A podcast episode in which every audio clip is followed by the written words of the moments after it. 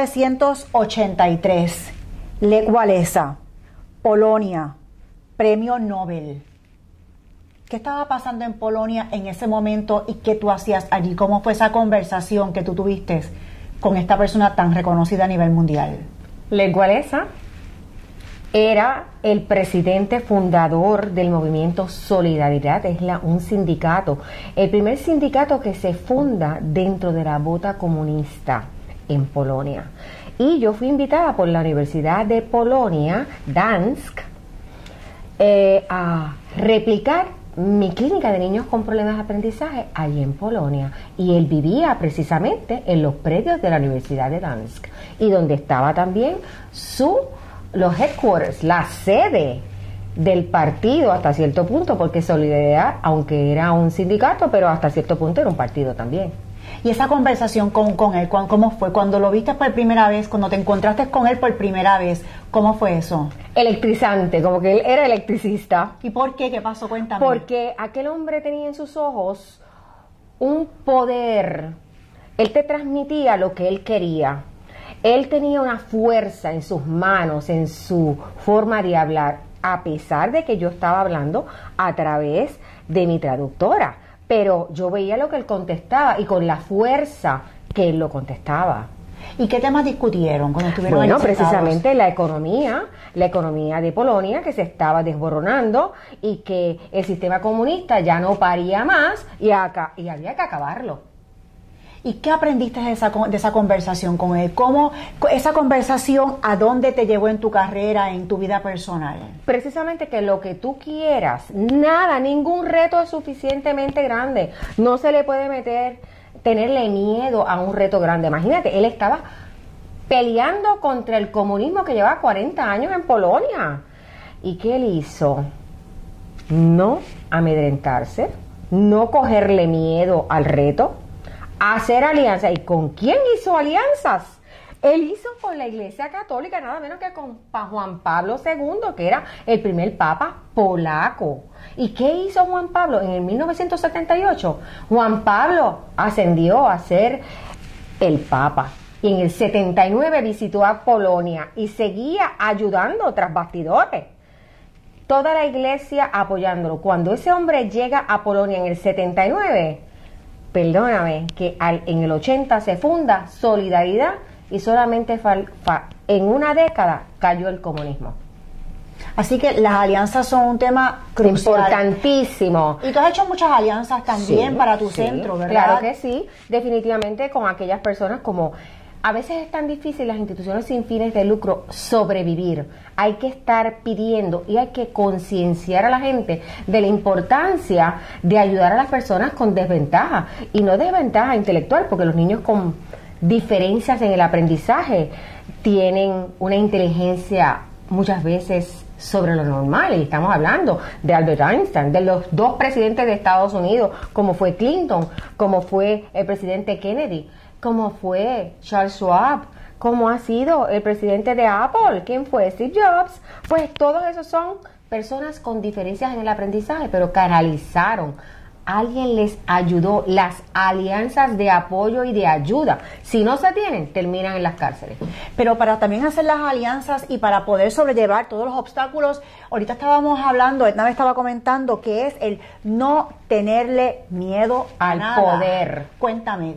Sí, tú no le tienes miedo al poder. Si tú crees en algo, tú tienes que saberlo vender Vender. Eso es importante porque toda la vida estamos vendiendo desde nosotros mismos que conozcan cómo nosotros impactamos a las demás personas. Tú tienes que venderle a las personas, aunque los demás lo hayan, lo hayan hecho de una manera por 50 años, tú consideras que eso está mal hecho, pues simplemente tú luchas. Yo he tenido unas luchas de muchos años donde lo establecido era lo que reinaba y yo he tenido que luchar para cambiar eso en beneficio del pueblo de Puerto Rico, no en beneficio mío, sino en beneficio de la población de niños con problemas de aprendizaje o niños que aprenden diferentes, niños brillantes que hay que ayudarlos para que ellos no se pierdan en el camino, sino que encuentren el camino y se, se logre su potencial. Porque si no, Puerto Rico no va a progresar. Necesitamos gente competente, capacitado, que puedan competir con los niños de Finlandia, con los niños de Japón. Así que hay que hacer las cosas diferentes para tener resultados diferentes. Así que hay que ser estratega. Tú eres estratega a nivel personal y a nivel de negocio, porque cabe destacar eh, Edna es una reconocidísima eh, agente de seguros. Edna, no es agente, tú eres una gurú en seguros. Eh, toda persona que, que, yo escucho que habla de Edna siempre habla como que ella es una estratega en el mundo de los negocios, en la parte de seguros, no tan solo en la isla de Puerto Rico, sino a nivel internacional. Así que tú eres ejemplo de atreverte, lanzarte y formar estrategias. Y las alianzas son bien importantes. ¿Cómo tú aplicas esos tres conceptos en tu vida? Pues mira, déjame decirte, Bonet Insurance, que es mi empresa de seguros que tiene 53 años, eh, nosotros en un momento dado sentíamos que teníamos que dar lo que el pueblo nos había dado a nosotros. Y decidimos eh, fundar el Centro de Diagnóstico para Inteligencias Múltiples, para ayudar a esa población que deserta la escuela, porque cuando la comenzamos hace 28 años, la deserción escolar no estaba como está ahora, que es casi un 40, unos dicen 40, otros dicen 50, pero olvídate, más de 25 es un montón. Así que pues definitivamente decidimos que había que hacer algo. Fundamos la clínica y desde ese entonces hemos diagnosticado niños que aprenden diferente y los hemos encaminado para lograr su potencial, más de 430 mil niños. 430 mil niños. Exactamente. Así que eso es ejemplo de estrategia, atreverse y formar alianzas. Exacto. Aunque te quieran matar en el camino con la crítica, no la escuches. Lo hacen simplemente para que tú pierdas. ¿Por qué? Porque le coges miedo al bulto. Si ese hombre que hacían 40 años estaba el gobierno comunista allí en Polonia, habían destruido a Polonia, ellos previamente a eso habían tenido a los nazis. O sea, él no le tenía miedo a nada. Señores, no hay que meterle, no hay que cogerle miedo a nada, hay que atreverse y determinarse lograr aquella meta que tenemos. Si tú tuvieses Alec Walenda de frente, Valesa, perdón, si lo tuvieses de frente ahora, si lo tuvieses delante de ti ahora, ¿qué tú le dirías sobre esa conversación que, que tuvieron hace tantos años? ¿Cómo impactó mi vida? ¿Y cómo sigue impactando la vida de miles de personas? Porque ahora mismo, luego de ser presidente de Polonia, él le ha dicho a todo el mundo, no crean en Putin, él quiere nuevamente volver a crear una Unión Soviética de las 15 ex países que fueron parte del comunismo. Él sigue diciendo, tengan cuidado, no crean esa persona. Tú sabes que lo que, acaba, lo que hizo Putin hace dos años, eh, se tragó la Crimea en, en una de las ex repúblicas comunistas. Eh, y realmente es una gran tristeza porque esa área es una de las áreas más hermosas.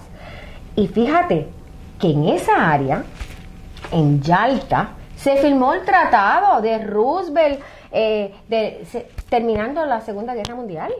Allí mismo, en la Crimea. Y una pregunta. Las personas que nos están viendo, Estamos pasando muchas personas por situaciones difíciles a nivel de la economía global, no tan solo en Puerto Rico, en Sudamérica, Centroamérica.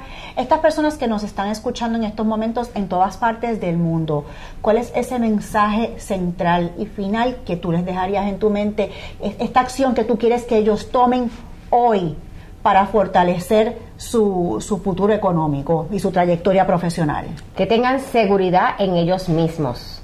Hay que tener seguridad en uno mismo y tirarse a lograr las metas. Que no le cojan miedo al bulto. Que el bulto no es tan grande que ellos no lo puedan brincar. Si quieres lograr algo, no puedes tener miedo. Y no le tengas miedo ni a gobierno ni a nadie. Miren, el aliado de Cualesa fue el Papa y Dios, porque contra Dios nada. Muy bien. Muchísimas gracias. Tú eres una mujer sumamente exitosa y yo tengo que, que destacar que Edna para mí es una de las mujeres más impactantes que yo he tenido en mi carrera y en mi vida personal. Lo que dice Edna, yo lo sigo al pie de la letra. Muchísimas gracias por estar con nosotros hoy. Edna. Gracias por invitarme, Frances. Nos vemos a la próxima.